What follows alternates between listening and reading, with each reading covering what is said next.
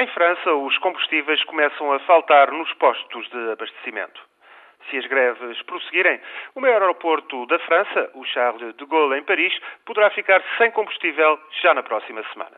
Mas o braço de ferro continua. A mobilização afeta fortemente o setor de transportes, mas é a paralisação das refinarias que agora aponta para um beco sem saída. Nicolas Sarkozy viu assim a sua cota de popularidade cair para os 30%, mas o governo de Paris mantém o projeto de aumentar a idade da reforma.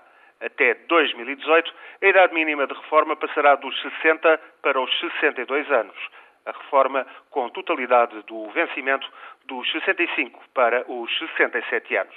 É algo de inevitável face ao aumento da esperança de vida e as únicas concessões que o governo francês fez até agora têm a ver com alguns casos especiais, como mães com mais de três filhos ou pais de filhos incapacitados.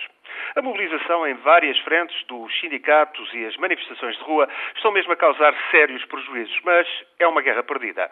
Mesmo que as sondagens apontem para um apoio maioritário aos protestos e greves, é quase impossível que uma reforma tentada e falhada por sucessivos governos desde os anos 90 venha a ser mais uma vez adiada.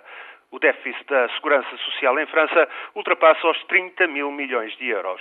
Aumentar impostos ou contribuições para salvaguardar o sistema de pensões é inviável e nunca será solução sequer a médio prazo. Na ausência de alternativas, aumentar a idade de reforma é mesmo a única solução. Calhou a Sarkozy, um presidente que joga sistematicamente no confronto e em fugas para a frente, ter de vir a concretizar uma das reformas mais impopulares de sempre em França.